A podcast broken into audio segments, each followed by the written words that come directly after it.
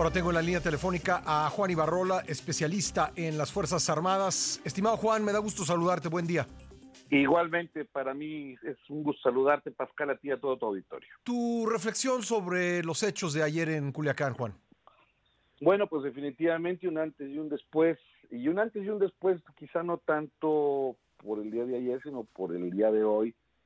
La conferencia de prensa que acabamos de ver de parte del Gabinete de Seguridad y la pues la transparencia y la firmeza del general secretario en aceptar que esto es un fue un operativo fallido eh, explicó las razones por parte de la policía ministerial militar y por parte de la Guardia Nacional que estaba acompañando a este operativo. Eh, yo sé que es difícil en este momento, Pascal, poder generar una, un análisis de, calma a la, a la, ciudadanía o de calma a una clase política opositora en el sentido de que, de que todo indica que el, Estado mexicano está rendido o se está rindiendo ante los grupos criminales. Definitivamente, algunas veces las, las decisiones que se deben de tomar en materia de seguridad, eh, sobre todo seguridad interior, seguridad intermedia, pueden estar encaminadas en ello, sobre todo aceptando la responsabilidad. Es decir, eh, estuvo mal, llegaron sin una orden de cateo, evidentemente no podían entrar, tenían que esperarse. Eh, ese territorio de Culiacán, y lo llamo territorio porque así lo es para los, para los chapos, para el cártel del Chapo, lo tienen completamente controlado, pues es muy rápido que puedan tener una reacción como la que tuvieron. Es decir, sí vimos un, un poder más que, más que de fuego, eh, vimos un poder logístico, vimos un poder social, eh, Pascal. No hay civiles muertos eh, tirados por las calles, inocentes me refiero, daños colaterales que algunos le llamaban. Sin embargo, sí hay un antes y un después, porque la decisión que se tomó por liberar a este hombre, Ovidio Guzmán, pues definitivamente va a sentar un precedente, uno, para grupos criminales, eh, tú y yo lo sabemos, Pascal, el, cártel del Chapo no es el cártel más poderoso del país. Jalisco Nueva Generación es por mucho más eh, grande, operativo, financieramente y violento. Lo han mostrado, ¿eh? Y, por supuesto que lo han mostrado. Y, y, aparte un grupo, por ejemplo, Cártel Jalisco, Guerreros Unidos, una, una gran cantidad de pequeños grupos que sí se meten con la población, que sí matan población, cosa que la gente del Chapo nunca ha hecho, por lo menos en Sinaloa, esto es importante mencionarlo. se enfrenta el gobierno, eh, el gobierno de México, y, me atrevo a decirlo con, con, seguridad y con responsabilidad, quizá la crisis eh, de seguridad interior más importante que ha habido el país en los últimos 20 años, Pascal. Así la calificarías.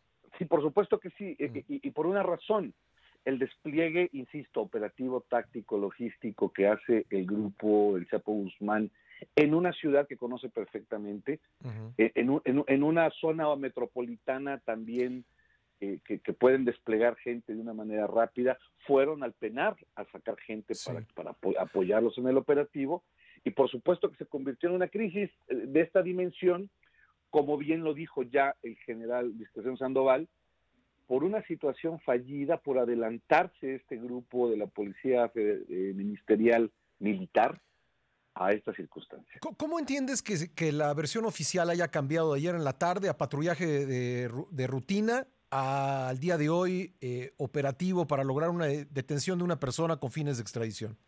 Creo que el problema de comunicación que tiene todo el gabinete de seguridad es el principal problema.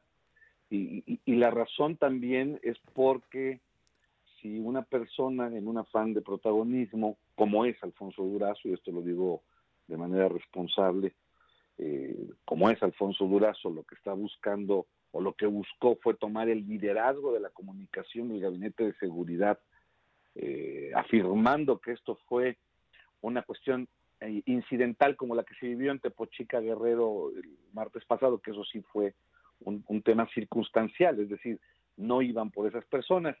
Eh, y, nos genera lo que este tipo de crisis, insisto, crisis de seguridad interior, eh, producen una, una falta de la comunicación, poca certeza en lo que se está diciendo, un cruce de información que también creo que es importante decirlo, que no se le está dando a, quien se le debe de dar. Por, otro lado, también, Pascal, y, no quiero caer, por supuesto, en un tema político, pero al presidente de la República le correspondía estar al frente de esta circunstancia, no a sus secretarios, no a su gabinete de seguridad, porque al final de cuentas el responsable de la seguridad nacional e interior y pública federal es la del presidente de la República.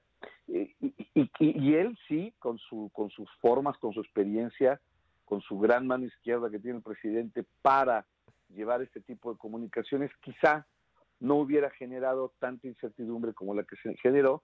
Eh, incertidumbre que es de tal grado, Pascal, que, hoy cambia la versión completamente, o sea, cambia la versión, como lo dices tú, de algo incidental a un operativo planeado o mal planeado que desafortunadamente ni se pudo llevar a cabo y generó un conflicto, insisto, que genera una crisis de seguridad interior eh, que no ha visto el país este, en muchísimos años, por lo eh, menos eh, Estoy viendo la, pantalla de Sepropie en estos momentos y está programado un diálogo del presidente con la comunidad del municipio de Tlajiaco, y, eh, Oaxaca, a las 11 de la mañana.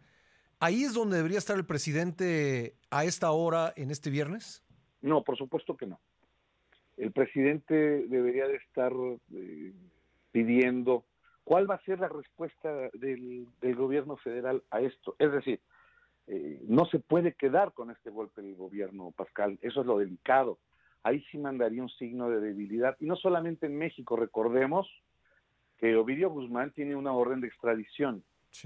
Lo cual, lo cual tampoco hace del todo congruente el hecho de que si existía ya una orden de aprehensión en función de esta persona, en contra de esta persona, ¿por qué no existía también la orden de aprehensión, la orden de cateo y todo lo necesario para poder detenerlo?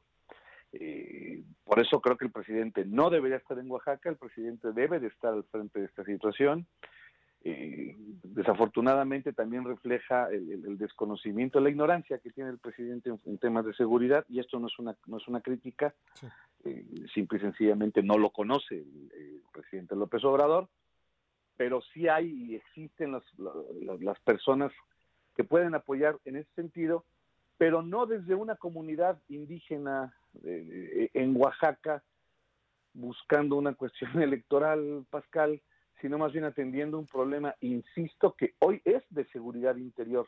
Recordemos al auditorio que la, seguridad interior es cuando la seguridad pública está rebasada y lo peor que puede haber con la seguridad, con un problema de seguridad interior es que se convierte en una amenaza de seguridad nacional, que es lo que insisto, no esperemos que no suceda, es decir, que otros grupos criminales no tomen este ejemplo para poder hacer de las suyas, comprendiendo que en, en, la, en la intención primaria del gobierno de México es privilegiar la vida de las personas antes de detener o capturar delincuentes.